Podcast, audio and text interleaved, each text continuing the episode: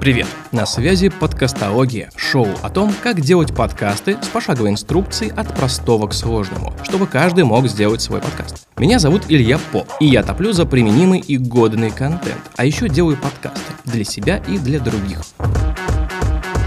В этом шоу каждый сезон у нас будет новый ведущий, редактор и звукорежиссер. Любой желающий сможет занять эти места, пройдя жесткий отбор. Для того, чтобы вознаградить этих ребят за созданный контент, мы сделали Patreon. И кому же, кому же, друзья, как не подкастерам, знать, насколько важно становиться патронами и неистово донатить.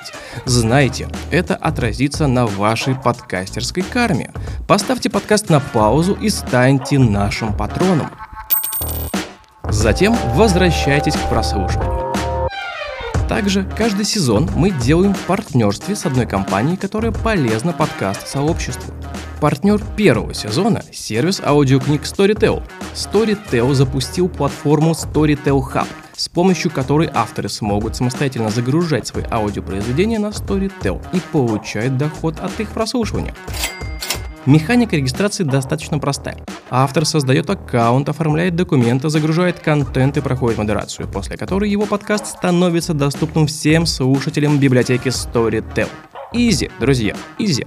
Благодаря Storytel Hub путь к сердцу слушателя может быть короче с помощью технологичных платформ и смелых решений. Подробности по ссылке в описании к этому выпуску и нашем телеграм-чате «Подкастология». Ведущие этого сезона Дмитрий Диваков, автор подкаста «Дизайнер с микрофоном», и Антон Гаубчик, автор телеграм-канала «Первый подкастовый». Гость выпуска Артур Белостоцкий, продюсер и редактор подкастов. Сегодня мы разберемся с тем, кто такой редактор подкастов и как работать с форматом интервью. Передаю слово нашим ведущим, и мы начинаем. Если мы говорим об основах драматургии, сторителлинга. Как ты считаешь, нужно ли интервьюеру каким-то образом соперничать, ну, в кавычках слово соперничать со своим гостем? То, что мы сейчас наблюдаем, например, после того, как выходит какое-то очередное интервью Юрия Дудя, в Фейсбуке почему-то начинается просто бурление постов о том, вот победил Дудь гостя в этот раз, или гость победил Дудя в этот раз. Или вот с Гордоном примерно то же самое происходит кто кого сделал, мол, да. Это на самом деле, я просто этого не вижу. То есть у меня какой-то немножко профессиональный, немножко другой взгляд с другой стороны. Но, возможно, это есть, и если это есть, используется ли это просто как прием повествования? Я помню, когда вышло интервью Дудя с э, Гнойным, мне кажется, это был самый яркий случай, когда все говорили о том, что Слава уделал Юру, там, Дудь вообще просто проиграл. И я смотрю это интервью и кайфую от того, как человек раскрыл персонажа. То есть, э, да, он провоцирует, да, он э, где-то поддается. Ну, то есть вообще интересно говорить об интервью как бы в формате вот этого танца с саблями. То есть интересно, что вроде как это беседа, которая подразумевает, что у интервьюера есть задача. У него есть определенная задача, которую он хочет выполнить. Он выбирает инструменты, с помощью которых он это делает. И когда мы смотрим интервью, мы не всегда знаем, какую задачу преследует автор. Я могу предполагать, что задача Дудя, когда он делает интервью, показать портрет человека показать его максимально таким, какой он есть, каким он не был представлен там в каких-то других интервью, материалах. То есть как раз решить вот ту самую задачу, когда ты берешь интервью с человеком, который уже много чего сказал. И если мы исходим из этой задачи, то интервью с Гнойным было шикарным. Это было уже миллион лет назад, я не знаю, уже алды вспомнят, э, может быть, как бы, что, что, что, что тогда было. Но если мы смотрим это интервью и подразумеваем, что задача ведущего, задача Дудя была выглядеть классным, то нет, эту задачу он проиграл. Он выглядел не классным. Но я думаю, что одна из важных вещей для интервьюера, как и хорошего переговорщика, быть немного не в порядке. То есть вот в переговорах есть такой термин «быть не в порядке». Это называется еще эффект Коломбо. То есть если помните сериал про Коломбо, там вот этот главный персонаж, его играет Питер Фальк, он косоглазый, вечно помятый, у него там пальто на бикрень, он с этой со своей сигарой, прихрамывая, ходит и разговаривает со свидетелями и выводит преступников на чистую воду. И вот, на мой взгляд, интервьюер, он вот должен быть немножко таким Коломбо. Можно сыграть немножко в дурачка, можно быть немножко нелепым, можно, не знаю, носить дурацкие наушники на голове во время интервью, для того, чтобы человек, с которым ты делаешь интервью, чувствовал себя немножко лучше. То есть, когда он видит, что ты не в порядке, и ты не паришься, то и он меньше парится, больше расслабляется и ведет себя более естественно. Поэтому, если был вопрос про то, нужно ли соперничать, если есть задача вывести человека на чистую воду, заставить его показать, что он на самом деле думает, чувствует и так далее, ну, почему бы нет? Это тоже инструмент, это просто инструмент провокации. Хороший прием, а можно использовать и его. Ты говорил про подготовку вот э, к интервью, что довольно тщательно проходит все вплоть до ну там каких-то предварительных прогонов и так далее. То есть есть такой вот формат, а есть еще формат некой свободной беседы. Если готовишься к интервью, то повышаешь шансы на то, что оно получится интересным, потому что у тебя уже заранее есть некий образ того, что ты хочешь получить в финале. Я не уверен, что бывают интервью вообще без подготовки, потому что, ну, если ты договорился с человеком об интервью, то ты все равно думаешь о том, о чем ты будешь с ним разговаривать, и ты все равно знаешь что-то о человеке, ну, хотя бы минимально. Я думаю, что интервью без подготовки вообще, когда вот мы просто сели, я тебе ничего не знаю, совсем не готовился, и мы просто пытаемся целый час интересно и весело разговаривать, это просто отдельный скилл. То есть, не знаю, тут нужен скилл человека, который умеет делать прямые эфиры, наверное, чтобы сохранить динамику, чтобы импровизировать, чтобы сделать интересное шоу, чтобы это не было каким-то унылым разговором. Я, на самом деле, вот когда я вижу людей, которые могут классно работать в формате прямого эфира, я прям преклоняюсь, потому что я вот только с монтажом могу. Как ты считаешь, а нужно ли согласовывать финальную версию интервью со своим гостем? Зависит от э, желания гостя во многом. То есть я не вижу какого-то такого, что нет ни в коем случае, или да, обязательно. Кому-то это важно. Зависит еще от того, наверное, насколько чувствительные темы затрагиваются. Потому что если мы делаем интервью о каких-то очень личных вещах, то тут э, тем больше мы прав должны предоставить герою, вплоть до права отозвать интервью целиком и полностью. Просто, насколько я понимаю, это все-таки лучше оговорить на берегу, до интервью. Да, конечно. Я думаю, что это ответственность автора. Во-первых, установить базовые правила игры для себя внутренние. То есть я согласовываю интервью или я не согласовываю интервью. И заранее оговорить эти правила с э, героем. И дальше уже человек может либо согласиться, либо не согласиться, и это уже какой-то предмет переговоров.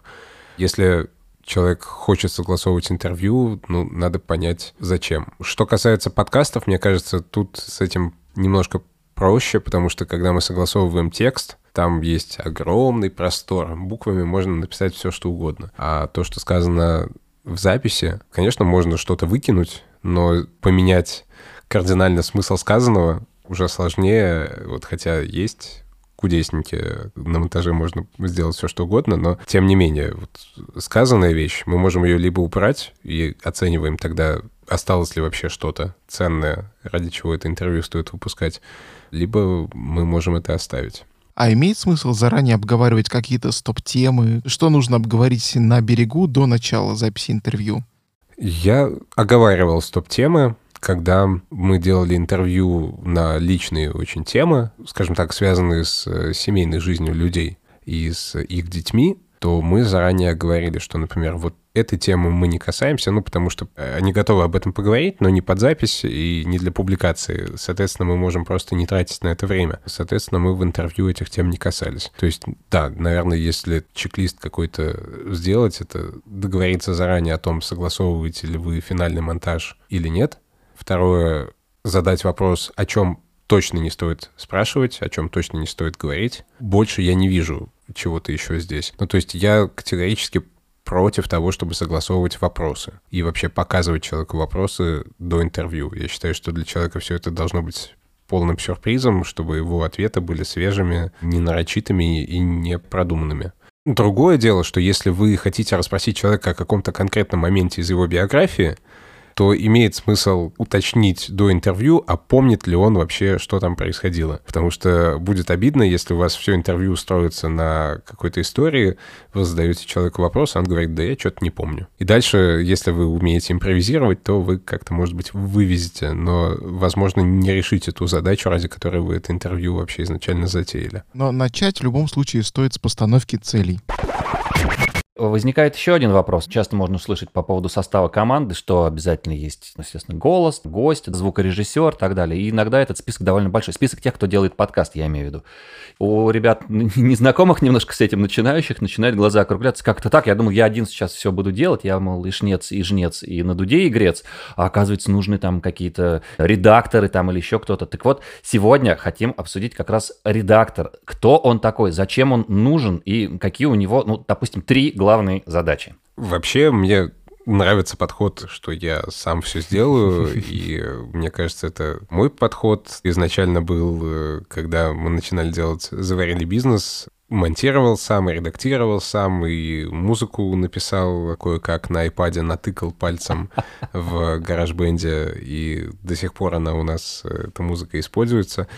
Вот. В целом, это окей подход потому что я за то, чтобы начинать с малого, с тем, что есть.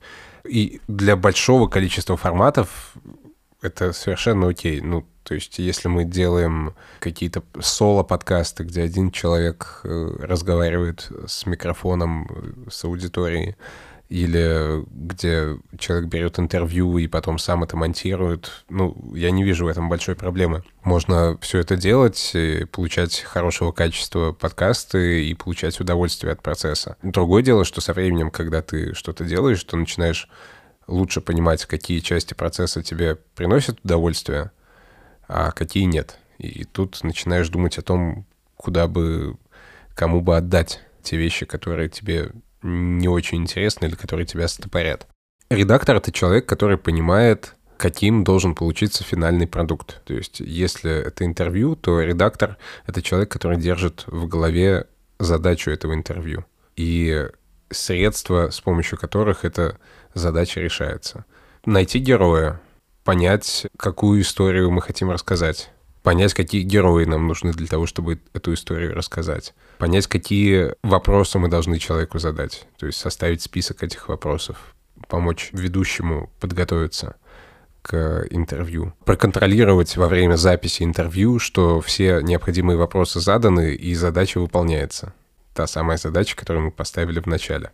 Потом понять, как все это смонтировать и отредактировать так, чтобы это опять-таки, решалась та задача, и решалась наиболее эффективным способом. Ну, то есть редактор — это всегда... Вот есть мультипликаторы от английского multiply — умножать, а редактор — это тот, кто редуцирует. То есть он вычитает постоянно и отрезает все лишнее для того, чтобы решить задачу минимальным количеством символов, звуков, секунд и минут э, хронометража. В моей практике это означает, что если я беру интервью, то я составляю план, если кто-то другой берет интервью, то я составляю план для человека.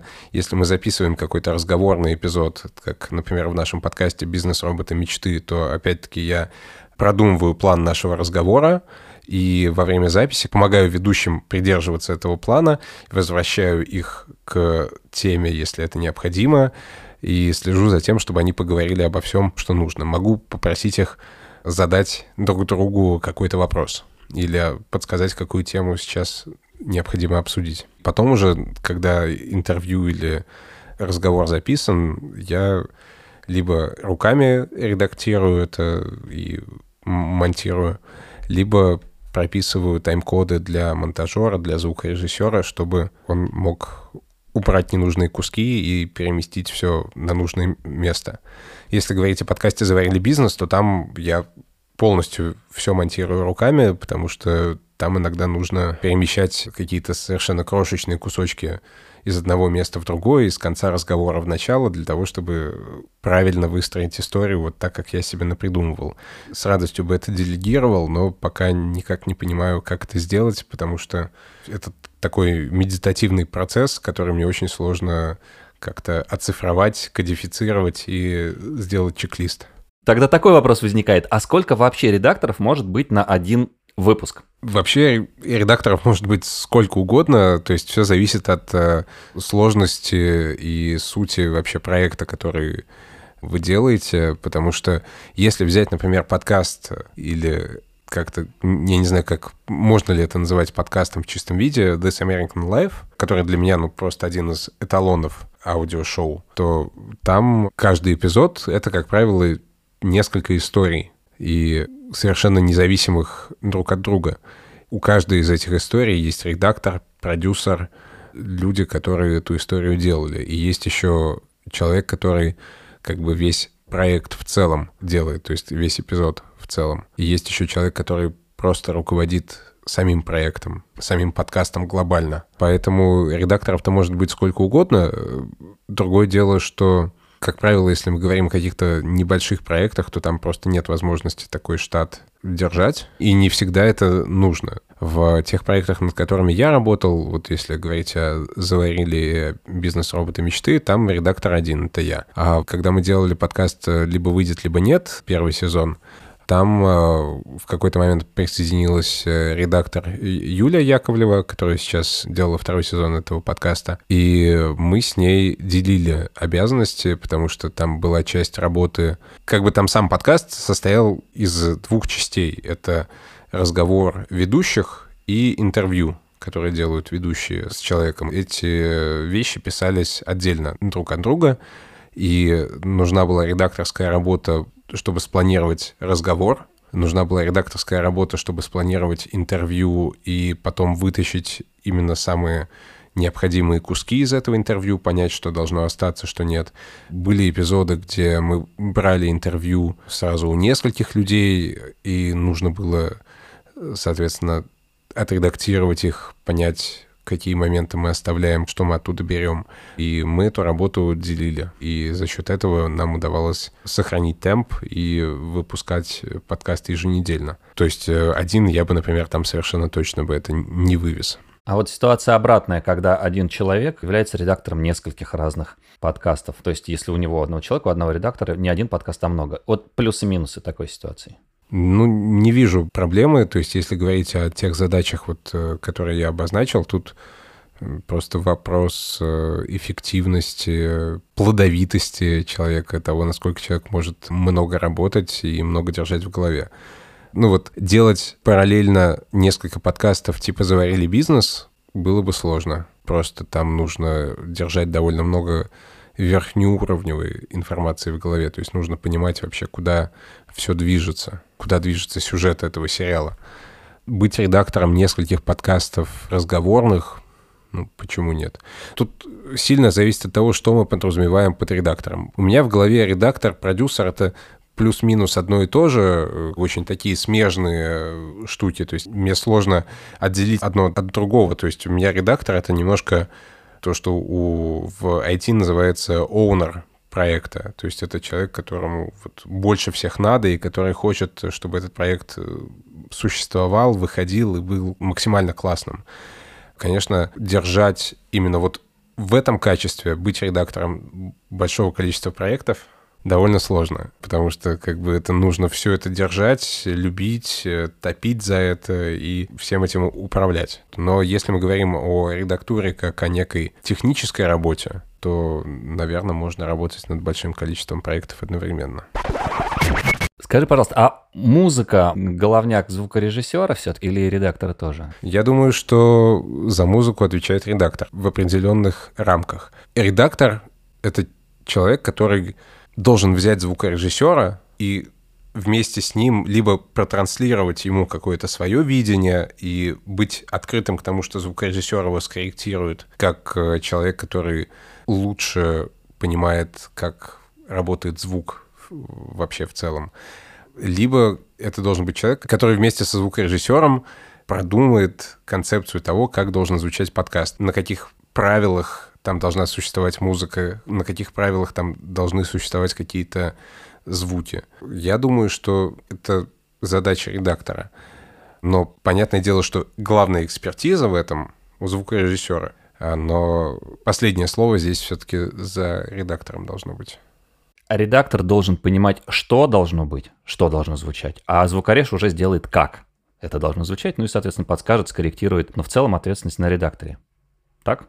Из того, что я вижу, вот, например, у американских коллег, у них, я не знаю, насколько у них должность редактора, она коррелирует с тем, вот о чем мы сейчас говорили. У них я чаще встречаю слово продюсер, как человек, ответственный за подкаст или за какой-то элемент подкаста. И из того, что я слышу о том, как они работают, они собирают подкаст целиком, до того, как отдать звукорежиссеру. То есть они придумывают, где должна быть музыка, какое примерно у нее должно быть настроение, какие должны быть шумы, какие должны быть звуки. Потому что звук — это же не только музыка, это всякие эффекты, шумы, какие-то записи, сделанные в поле. То есть, например, почему нельзя просто отдать все на откуп звукорежиссеру. Звукорежиссер не сможет принять решение о том, что нужно пройтись с диктофоном по локации, в которой вы записываете интервью или где-то рядом, для того, чтобы записать шумы, которые лягут э, под повествование. Или звукорежиссер не попросит, как было у нас в «Заварили бизнес», не попросит сестру героини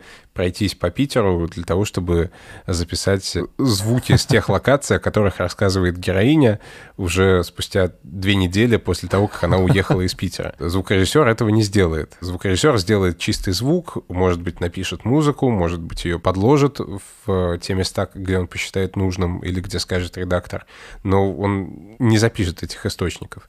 То есть я, когда монтирую подкаст, я стараюсь думать о том, какой образ будет создаваться в голове у слушателя. И для этого иногда нужно что-то дозаписать, это может напрямую влиять на содержание подкаста. Например, я могу понять, что для того, чтобы это звучало классно, нужно, чтобы здесь появился еще какой-то голос. Нужно взять еще одно интервью с еще одним человеком, чтобы он рассказал ту же самую историю, и потом, чтобы мы могли это как-то смиксовать. То есть это, с одной стороны, это про звук, потому что это все про то, как это будет звучать. С другой стороны, это про содержание. Поэтому я думаю, что в идеале это должен быть либо редактор, который довольно хорошо владеет работой с аудио, либо это должна быть очень тесная связка редактора и звукорежиссера. Наверное, по аналогии это как э, связка редактора и дизайнера в издании, угу. в текстовом издании. Ну окей, допустим, с ролями мы разобрались. Как выбирать редактора, тоже вроде ясно, чем руководствоваться. А как по итогам работы оценить, что да, вот, вот этот редактор, о, окей, вот он хорош. Какие критерии? Я обращаю внимание на детали.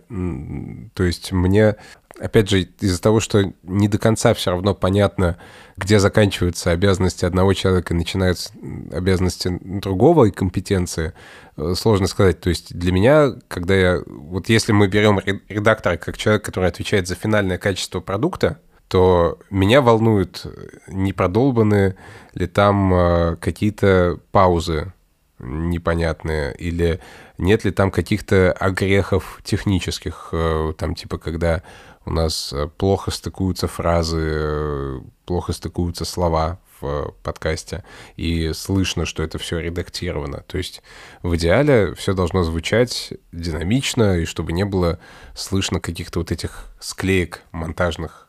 Соответственно, работа редактора здесь на всех уровнях следить за тем, чтобы все было качественно и интересно. Если я вижу какие-то косяки и огрехи, вот такие, что человек послушал уже финальный монтаж, и ему не резануло ухо, что вот тут грязь, тут какая-то склейка, а, то у меня возникают вопросы. Но это если говорить о каких-то чисто технических штуках. Но и структурно человек должен слышать, что вот здесь разговор провис, здесь слишком много топтания на одном месте, здесь какой-то логический повтор. Например, когда мы сделали первый эпизод «Заварили бизнес» и дали послушать коллегам, я там сидел над ним месяц, я его редактировал вдоль и поперек. Дали послушать коллегам, они такие, а вот тут Саша три раза повторяет одну и ту же мысль. Как бы это же, ну то есть как я мог это пропустить? Ну и со временем как бы этот скилл нарабатывается, ты начинаешь больше слышать, лучше слышать. Но все равно важно, чтобы был еще кто-то, кто может послушать после тебя. Например, я жене всегда давал послушать э, подкасты после того, как провел неделю за монтажом, потому что мне нужен был свежий взгляд, свежее ухо, чтобы понять, потому что может оказаться, что какие-то моменты просто понятны мне из контекста, а на самом деле просто выпала какая-то важная смысловая часть, которая дает понять, о чем вообще был разговор. Вот, наверное, так. Смотреть на детали и смотреть на то, насколько человек следит за тем, чтобы все было динамично, интересно и понятно. Но здесь может быть проблема. Тот человек, которому ты дашь послушать, не всегда может быть репрезентативен для твоей целевой аудитории. Но это лучше, чем не давать никому послушать. Правильно я понимаю? Надо давать тому, кто не боится сказать, что вот тут какое-то говно сделал, а тут ни хрена непонятно, и надо с этим что-то сделать. Я очень много всего исправлял именно вот по таким комментариям от Ани, моей жены, потому что она вообще всегда была не в курсе того разговора, она не слышала исходник, из которого все это монтировалось, поэтому если там было что-то непроговорено и что-то непонятное, ей это сразу бросалось в уши, и я шел и возвращал какие-то фрагменты или записывал, наоборот, какие-то подводки, которые поясняли то, о чем идет речь. Вжух, Блиц, Блиц, друзья. Задаем три вопроса гостям нашего подкаста. Чтобы что, чтобы узнать три ответа. Все очень просто. Первое, собственно, вообще, как ты попал в подкастинг и зачем? Я попал в подкастинг от скуки и от жажды наживы. Я работал редактором, меня не устраивало то, чем я занимался на тот момент, и э, то, сколько денег я за это получал. И мне сказали, что если ты хочешь заниматься чем-то другим, то как бы welcome, ты придумай себе какой-нибудь проект, и мы тебе тогда, может быть, и зарплату повысим, если ты что-нибудь ценное придумаешь. И я долго вынашивал идею делать подкасты, но совершенно не понимал, как, о чем, зачем. Понятно, что это должно было быть про бизнес. В какой-то момент вот пришла в голову мысль делать э, подкаст о Саше Волковой, которая была моей коллегой на тот момент в компании. И все равно было непонятно, как это делать, но в какой-то момент я послушал подкаст «Стартап» американский, и это был первый подкаст, который я услышал, где рассказывалось что-то в формате сериала и реалити. Я вот помню этот момент, я был у себя дома, мыл полы, и мне нужно было сделать генеральную уборку, это были выходные, я слушал на колонке этот подкаст. И я так классно полы помыл, вот просто настолько тщательно я полы не мыл никогда до того и никогда после того в своей жизни, потому что я настолько заслушался, я уже к тому моменту, когда я закончил, уже стемнело, как бы уже все, ну, понятно было, что и чище уже полы не станут. Я уже в тот момент, все, я настолько проникся историей, проникся главным героем, который решил создавать студию подкастов. И я рассказывал о том, как он все это делает. Настолько проникся, что все, уже было понятно, что отступать некуда. Позади э, Москва и вымытые полы. Нужно делать подкасты. И э, так вот э, я придумал, что наш подкаст должен быть в формате сериала. Это должно быть устроено примерно вот как э, подкаст «Стартап». Чтобы понять, как именно это должно быть, я сделал реверс-инжиниринг одного из эпизодов, то есть я просто его расшифровал полностью посекундно, чтобы понять, как вообще он устроен сценарно. Ну и все, а дальше все завертелось, и э, через год примерно подкасты стали моей единственной работой потому что стало понятно, что больше ничего полезного я не делаю и, в общем-то, не особо хочу. У кого самый сексуальный голос среди подкастеров? и подкастерок? У меня подкастерка одна любимая, это Саша Волкова, конечно, из «Заварили бизнес» и «Бизнес-роботы мечты». Я, на самом деле, безумно кайфую от голосов Лики Кремера и Кати Крангаус, с которыми мне тоже посчастливилось работать, э, потому что их подкасты, это были одни из первых русскоязычных подкастов, от которых я фанател. Когда мы познакомились лично, для меня это просто было непередаваемое ощущение, когда вот эти самые голоса вот здесь разговаривают живые, и как они могут этими голосами вот так вот запросто разговаривать? Они же так не бывает. Меня больше всего поражает, когда люди, которые слушали подкаст «Либо выйдет, либо нет», говорили о том, что у них голоса одинаковые. Это вообще не так, что их невозможно спутать. А из подкастеров у Аэрогласа, конечно, самый просто убаюкивающий голос, под него совершенно волшебно засыпается. Если вот эта вот вся ситуация с подкастингом, это все же некий мыльный пузырь, и реально он скоро лопнет, то Чем ты тогда планируешь заниматься? Два варианта. Либо буду делать кино, либо уеду в деревню и буду разводить гусей.